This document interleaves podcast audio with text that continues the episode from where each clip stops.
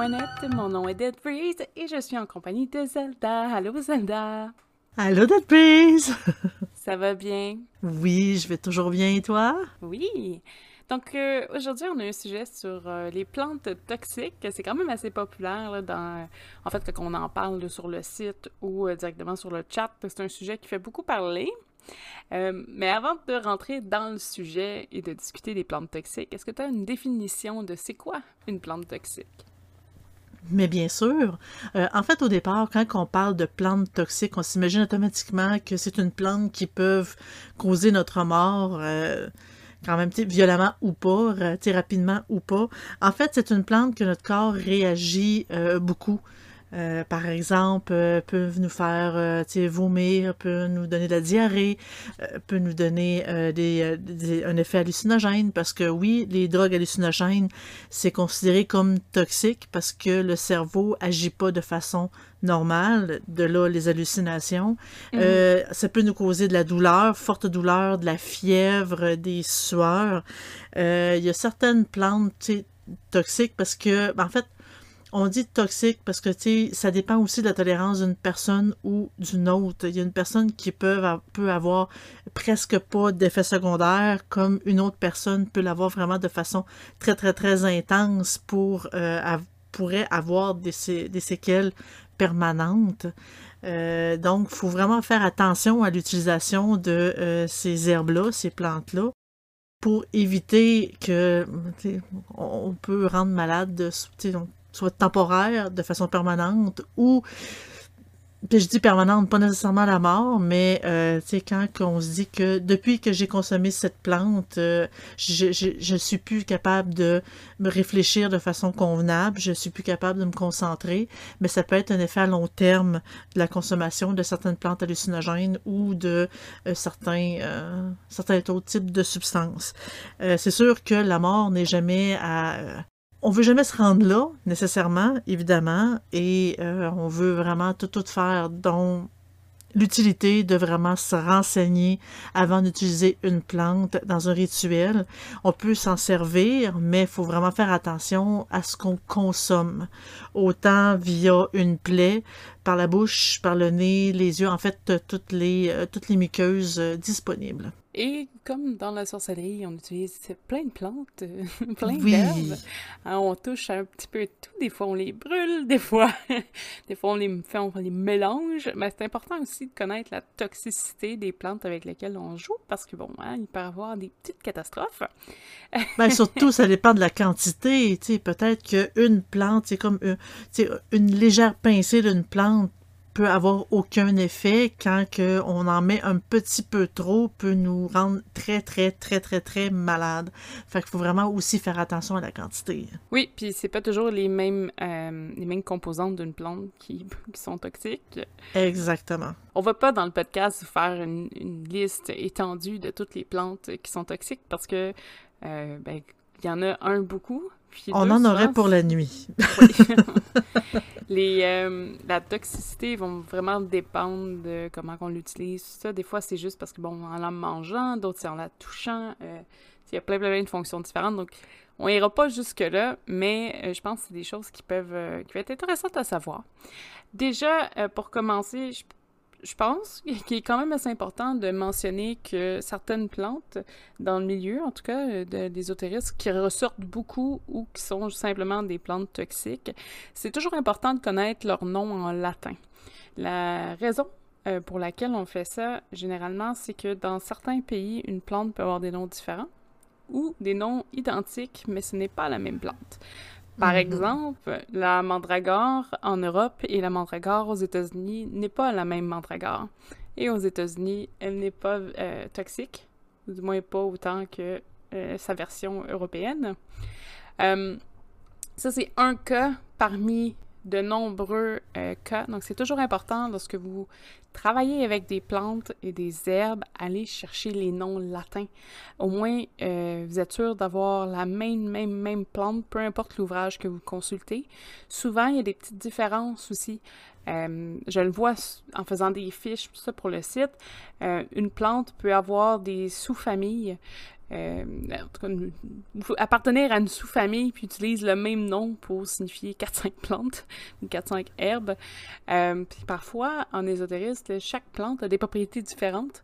Donc, si vous êtes quelqu'un qui a besoin d'avoir une fiche qui ne va pas nécessairement à son intuition au niveau des plantes, au moins pour le début, euh, d'utiliser vraiment les noms latins pour faire les bonnes différenciations, et ça vaut peut-être le coup. Au niveau des, euh, ben, des plantes euh, toxiques, je sais pas si. Est-ce que toi, tu avais, avais, connu des recettes grand-mère ou des trucs comme ça qui utilisaient des trucs quand même assez intenses avec les plantes? Euh, non, en fait, les recettes de grand-mère, à part euh, les, espèces de mouches à la moutarde et, euh, ben, en fait, les médicaments, ça utilisait souvent les médicaments déjà connus sur le marché, comme par exemple le VIX quand on était enrhumé, mais les, les, espèces de recettes de grand-mère, c'est plus mes parents qu'il faudrait que je pose cette question-là, parce que on dirait que ça s'est pas rendu jusqu'à moi, et sincèrement, je suis pas très déçue à ce niveau-là parce qu'il y a certaines recettes de grand-mère que j'ai j'ai lues que ça devait être assez dégueu, merci. Pour euh, les plantes euh, toxiques en tant que telles, il faut noter aussi qu'il y a beaucoup de plantes qui ont été utilisées euh, dans les tribus ou les chamans, les, druides, tout ça, à des fins des psychotropes. pour avoir des visions, tout ça. Est-ce que tu en connais un petit peu plus sur, sur le sujet? Oui. Pardon. Oui, en réalité, c'est euh, les, chamans, peu importe leur endroit dans le monde où est-ce qu'ils sont, utilisent beaucoup les plantes hallucinogènes justement pour avoir des visions. Euh, le problème que j'ai avec ça, c'est que normalement, avoir des visions, c'est possible de l'atteindre sans utiliser euh, de psychotropes. mais c'est toujours plus facile s'en servir. Mais le cerveau rendu là, étant donné que quand je parlais de toxicité au niveau du cerveau, c'est qu'il fonctionne plus de la même façon. Euh, les espèces de neurotransmetteurs se rendent plus vraiment, il y a de la perte, et pour combler la perte, le cerveau invente. Et là, c'est pas une connexion avec le divin, c'est vraiment le cerveau qui invente n'importe quoi, qui utilise l'imagination pour pouvoir euh, comme combler les informations manquantes. De là la raison que les hallucinogènes, c'est pas vraiment une bonne idée pour avoir des visions parce que euh, c'était est-ce que c'est une vision ou c'est vraiment nous autres que on, s'imagine des choses? Il y a d'autres façons avec la méditation et tout avoir ce type de vision là donc euh, oui les chamans c'était très très très euh, utilisé autant au niveau des Amérindiens en Afrique ou en Amérique du Sud pour essayer de voir qu'est-ce que les dieux voulaient. C'était quand même des plantes qui étaient très utilisées. Il y avait, il y en a quand même plusieurs sortes par cœur. Je peux pas vous dire lesquelles de façon précise, mais euh, évidemment, c'est toutes des drogues qui étaient utilisées dans la nature avec des plantes euh, et non pas rendues chimiquement aujourd'hui, ce qu'on peut trouver dans les drogues de rue. Donc, vraiment à éviter les drogues de rue si vous voulez euh, avoir des voyages chamaniques. Mais tu mentionnes quelque chose qui est vraiment important parce que oui, il y en a qui utilisaient ça, ça, mais c'était un peu plus pur que ce que, ce que vous pouvez retrouver aujourd'hui. Ben, quand on parle de pur, on parle pas de puissant. On parlait de pur au niveau de la plante. Parce que mm. la puissance aujourd'hui, en fait, la drogue de, dans le temps et la drogue d'aujourd'hui, la drogue d'aujourd'hui est beaucoup plus puissante parce qu'elle est souvent mélangée à d'autres choses qui rend les effets beaucoup plus intenses. Comme par exemple, le, la marijuana d'il y a 50 ans est beaucoup plus faible que celle d'aujourd'hui. Parce que justement, les vendeurs de drogue aiment bien comme augmenter un peu l'effet de leur drogue et le mélange avec d'autres types de drogues ou de produits chimiques qui augmentent, justement, qui est toxique aussi, donc qui augmente les effets euh, de la drogue. Donc, à éviter. Donc, si vous voulez vraiment utiliser ce type de plante-là, autant, ben, quand c'est légal. Bien sûr, le faire pousser vous-même. je sais qu'on en avait parlé un petit peu euh, dans un, je pense dans un autre podcast, là, je pourrais pas dire lequel, mais on avait parlé des drogues dans la pratique. Oui, hein? oui. Ben, on avait parlé aussi, euh, par exemple, il y en a qui utilisaient le, ayahuasca pour, euh, pour aller faire des voyages, euh, des voyages dans son, son espèce d'inconscience, puis s'ouvrir au monde, puis aller soigner des blessures, puis tout ça, qui était souvent quelque chose que, bon, c'est une belle attrape touristique. Aller prendre des plantes euh, qui sont euh, pas nécessairement euh, contrôlées hein, dans certains coins. Se, se, nourrir qu'à ça, dans le fond, c'est s'empoisonner volontairement. Il y a des gens qui, à la première tentative, ils ne survivent pas. tu peux faire une réaction, une réaction allergique à une plante toxique, même si c'est à des petits niveaux, que ce serait inoffensif en tant que tel. Il y a des gens qui s'avèrent pas bien, par exemple, euh, quelque chose de simple, on parle de marijuana, mais il y a des gens qui font des réactions sévères à la marijuana. Euh, c'est rare, mais être le, cas spécial, ça peut arriver. Donc, ben euh, oui, autant des réactions, autant des réactions physiques comme une allergie par exemple, que ça peut être une réaction psychiatrique parce que si on a une, si on a une faiblesse au niveau, euh, tu sais, comme de la chimie du cerveau, une simple petite dose de marijuana peut faire en sorte qu'on développe une psychose puis être psychiatrisé le restant de nos jours. Donc, il faut vraiment, euh, il faut faire attention, il faut vraiment y aller. Euh, c'est une décision quand même assez grande d'utiliser euh, des, des, drogues dans la pratique. Là. Au niveau, euh, bon, c'est sûr que les plantes toxiques, ce n'est pas, pas le mal en soi. C'est dit comme ça. Il euh, faut faire attention aussi si jamais vous voulez avoir certaines de ces plantes-là dans votre jardin. Il euh, faut, prendre, faut prendre note de vérifier aussi toute la législation au niveau de votre pays. C'est facile de trouver des, des, des, graines de pas mal toutes les plantes, sauf que il y en a qui sont illégales.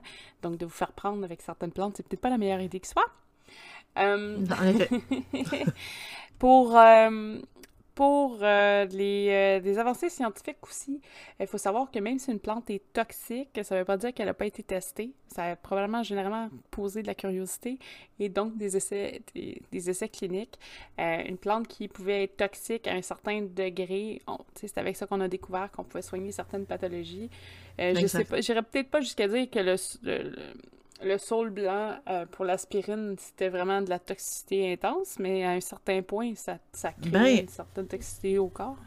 Mais en fait, il y a une raison pourquoi que dans certains médicaments, euh, il y a un nombre de milligrammes ou de grammes de, euh, médicaments dans les comprimés, par exemple, parce que justement, en, en sous-dose, ça fait pas effet, et en surdose, ça pourrait causer des dommages quand même assez importants, autant au foie, autant euh, au rein ou au cerveau, ou pourrait amener jusqu'à la mort même. Donc, euh, oui, il faut faire attention aussi. On, on, avale, par exemple, le pot euh, de d'aspirine, d'acide acétylsalicylique au complet.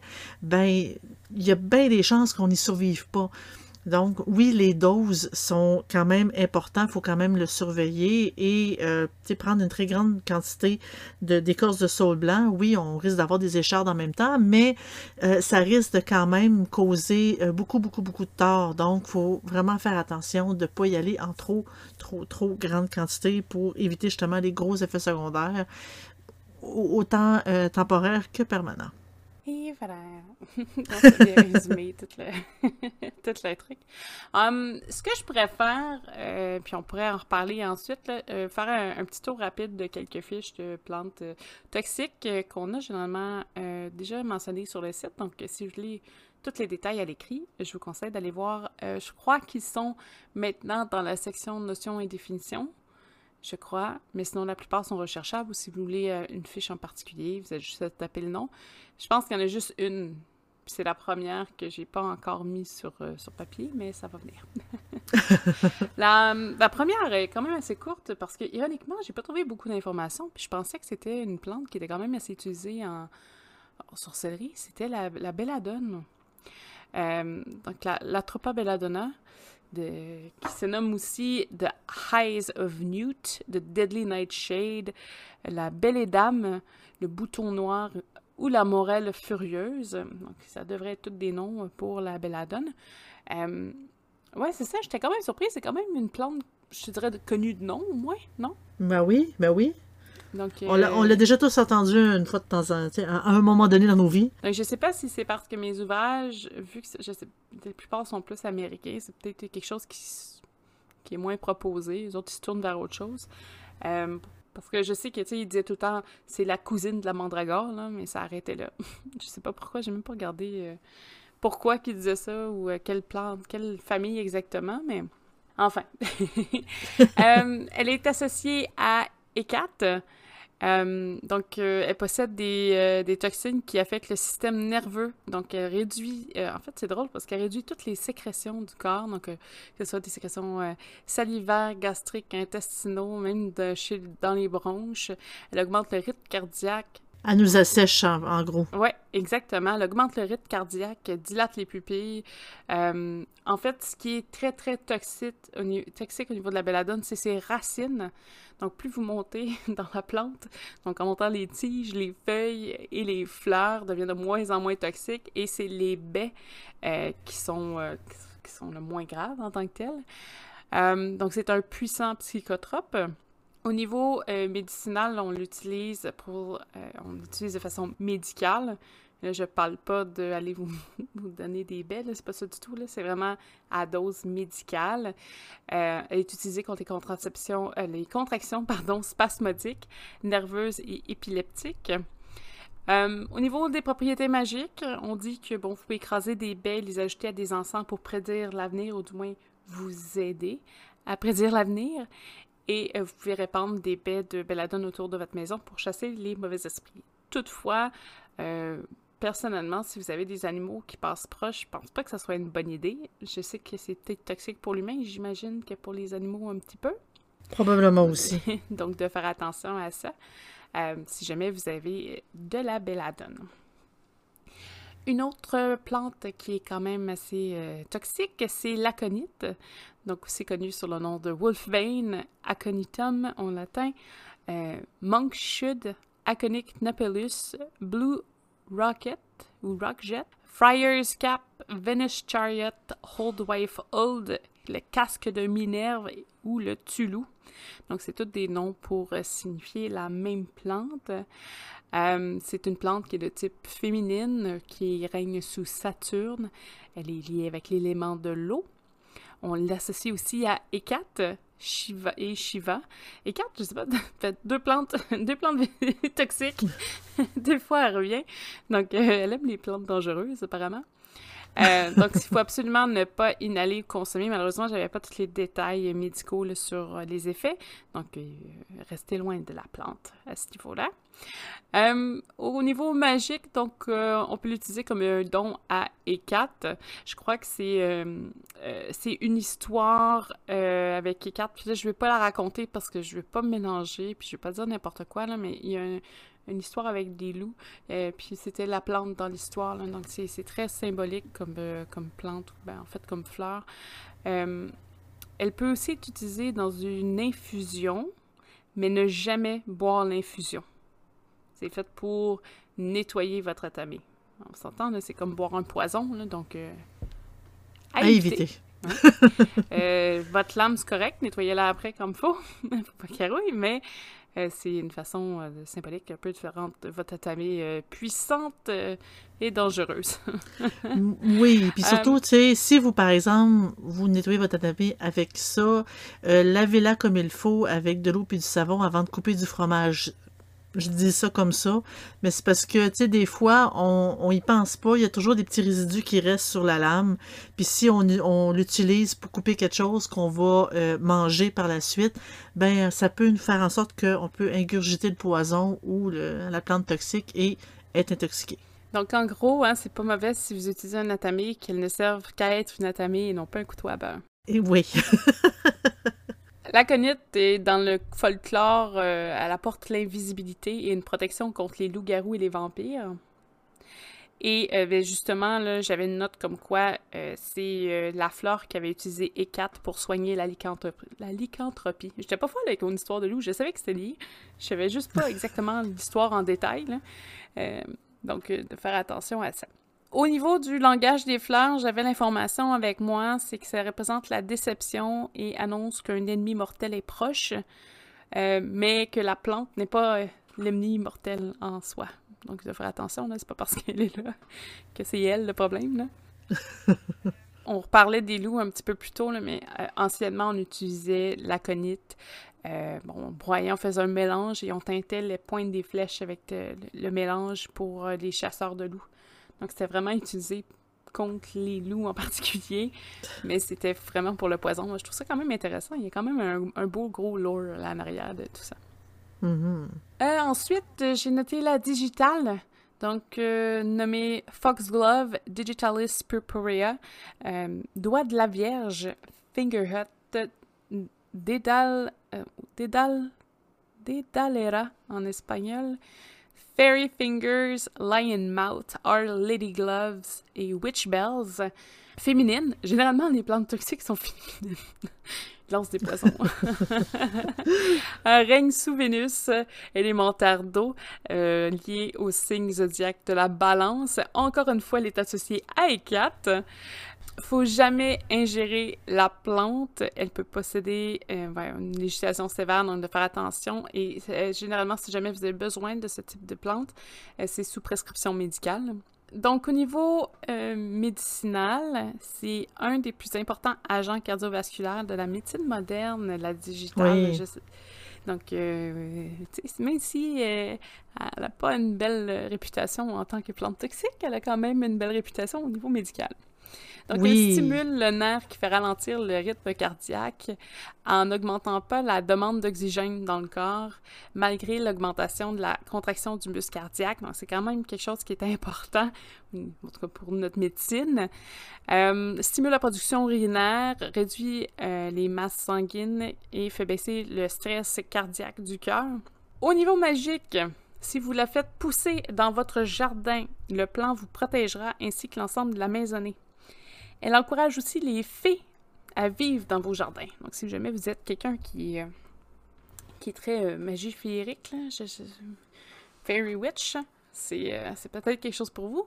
Euh, les feuilles de la digitale peuvent être transformées en teinture noire et peintes sur les sols des sous-sols de maison pour empêcher le mal d'entrer dans la demeure. Bon, ça fait un petit peu de gravuge, hein, quand même, mais c'est qui peuvent être utilisés. Là, je, ne je pense pas que c'est pour faire la rénovation de votre, votre sous-sol, mais euh, c'est vraiment pour faire une couleur euh, spéciale.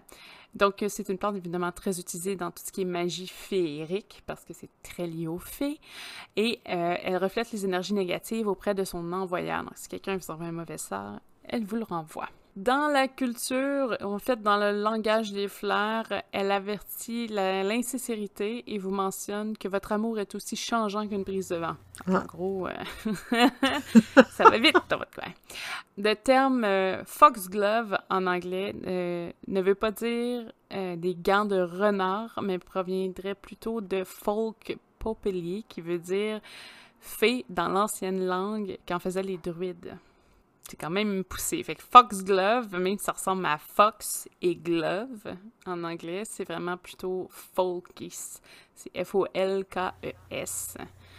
Ah. Et, euh, je sais pas pourquoi il est marqué Popelli, mais je pense que c'est comme un autre mot qui est identique. Donc, euh, ça provient de là. Donc, la première idée logique n'est peut-être pas toujours la bonne. La digitale faisait partie aussi des plantes du jardin que possède E4 à euh, Colchis.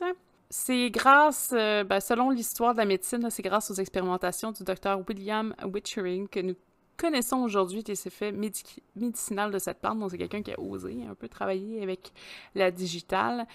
Évidemment, si jamais vous décidez d'avoir cette plante à la maison ou vous êtes dans le droit de le faire aussi, euh, c'est évidemment à éviter si vous avez des enfants pour éviter qu'ils s'empoisonnent parce que ça pourrait devenir mortel pour eux.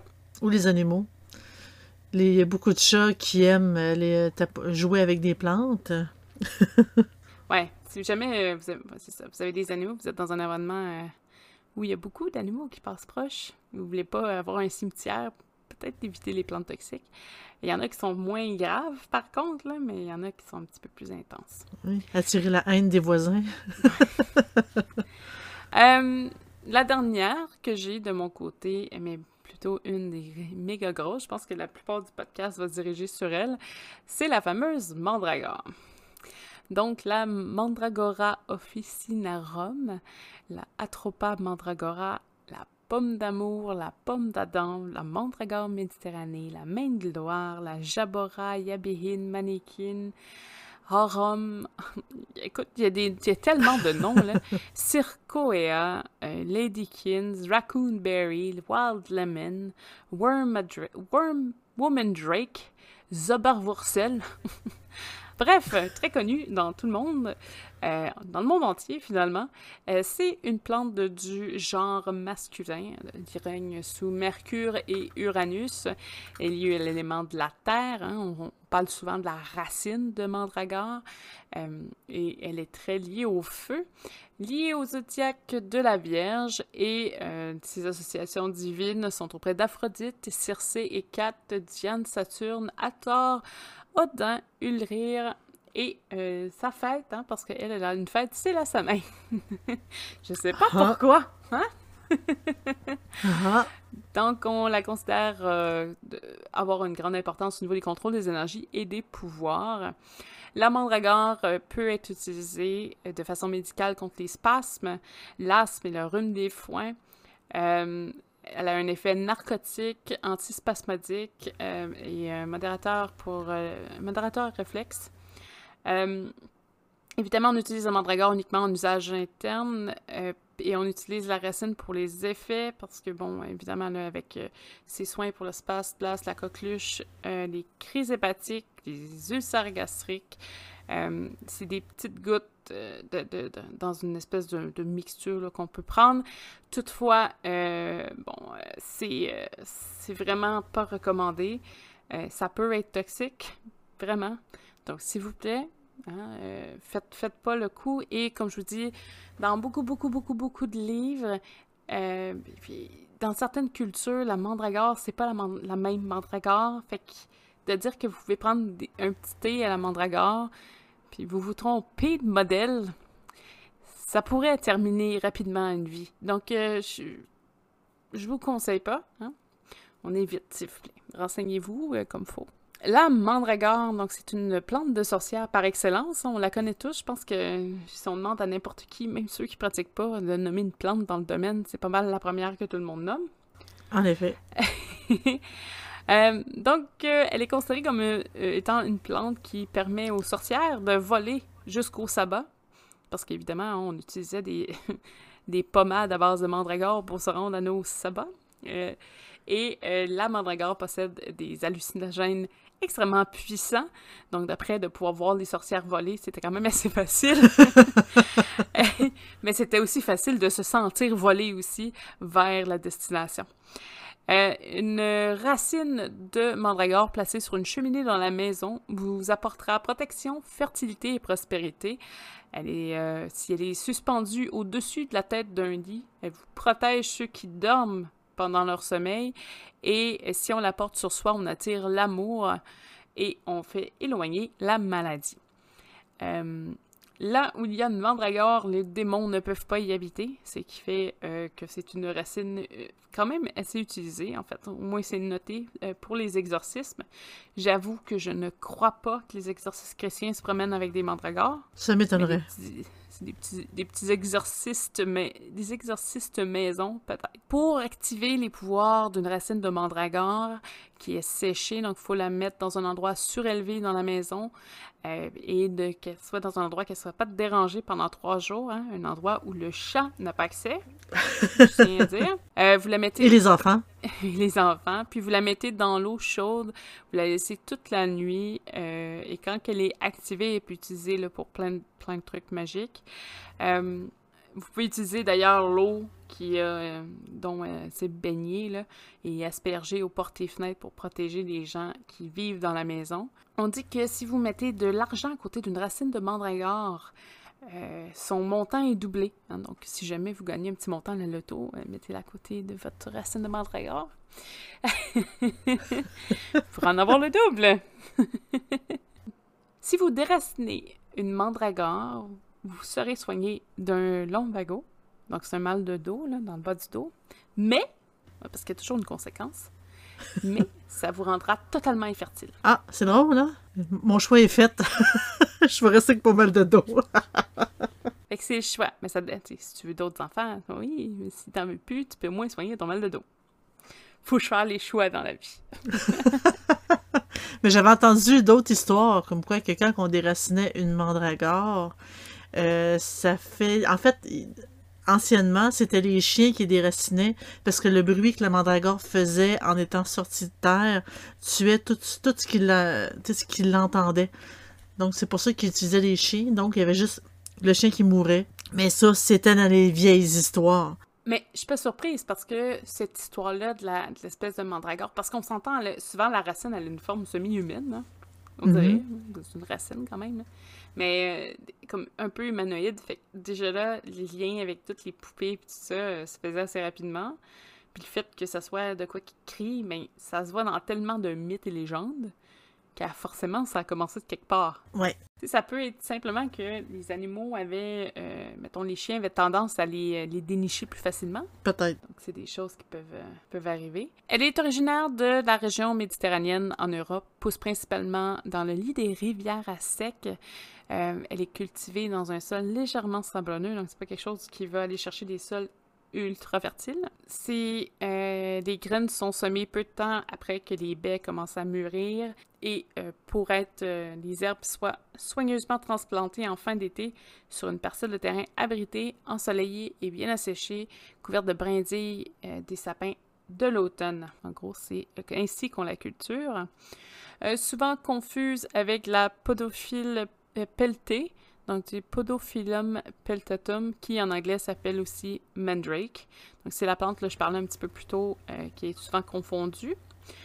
Euh, à cause de la forme de sa racine qu'on parlait justement avec ce petit côté humanoïde, euh, on dit que la mandragore a longtemps été perçue comme la première esquisse de la création de l'homme. donc c'était comme le premier essai de Dieu pour créer Adam. il a un peu manqué son coup. Comme quoi que même Dieu euh, réussit pas du premier coup. Ah oui. Chez euh, les oracles de Delphi, euh, on raconte aussi que c'était la, la, mandragore était une des plantes qui était utilisée pour provoquer des visions. que ce soit chez les oracles de Delphi ou la Pythie dans la Grèce antique. Donc, si vous connaissez un petit peu comment ça fonctionne, c'était un petit peu des oracles qui étaient dans une pièce. Souvent, ils faisaient, ils mettaient des gros, gros, gros euh, la grosse fumigation. Elle faisait fumer euh, des herbes. Euh, L'oracle sentait les herbes, en tout cas. C'est parce que ça sortait en dessous d'elle. Fait que c'est pas mal juste elle qui sentait tout ça. Et après, elle faisait des prophéties, tout ça, mais dans, parce qu'elle était baignée dans des hallucinogènes. Donc, la mandragore faisait partie des ingrédients de cette belle grosse recette-là de, de, de, de psychotrope. Euh, en tarologie, euh, la mandragore est associée à euh, l'arcane majeur du pendu. Donc, c'est aussi une petite information. de plus, je pense que j'ai fait le tour. Je pense que j'ai fait le tour de, de, au moins des plus gros. Là. j'ai pas. comme je disais, on aurait pu faire une liste infini. J'ai tellement de trucs. Euh, jusqu'à aussi, j'aurais pu euh, faire, mais c'est parce que ça finit plus. mais en fait, n'importe quelle plante à utiliser à haute dose est toxique. Et voilà. Donc, euh, tu sais, la liste est excessivement longue. Donc, c'est sûr qu'à un moment donné, il faut arrêter. Eh oui si jamais ça vous intéresse, euh, moi, je sais que c'est un sujet qui est quand même assez intéressant. Il y a plein de livres sur les sujets des plantes. Il y en a beaucoup aussi sur le poison pat euh, pour ceux qui, euh, qui, veulent vraiment de quoi de plus lié avec la sorcellerie. C'est pas toujours des trucs vénéneux, mais il y en a quelques-uns aussi qui sont assez descriptifs. je pense que la meilleure chose à savoir, c'est un, si jamais vous allez vers ce petit chemin et que vous voulez toucher ces plantes toxiques, soyez au courant de la plante, connaissez tous ces détails, euh, des, des, trucs à faire attention et surtout euh, pensez avant de faire un geste qui pourrait être irréversible. Oui. Et euh, je pense que la modération a bien, bien meilleur goût, euh, même dans ce domaine-là. Oui, euh, puis il faut pas faut faire oublier que certaines plantes euh, peuvent être absorbées par la peau. Donc, si vous touchez avec vos mains, même si vous l'avez pas mis dans votre bouche, votre corps peut l'absorber quand pareil et vous en subirez les conséquences quand même. Donc, vraiment faire attention, vous renseignez beaucoup sur la plante que vous voulez manipuler avant de la manipuler. Mhm. Sur ce, je vais vous souhaiter une excellente semaine, puis on se revoit la semaine prochaine. À la semaine Bye! prochaine!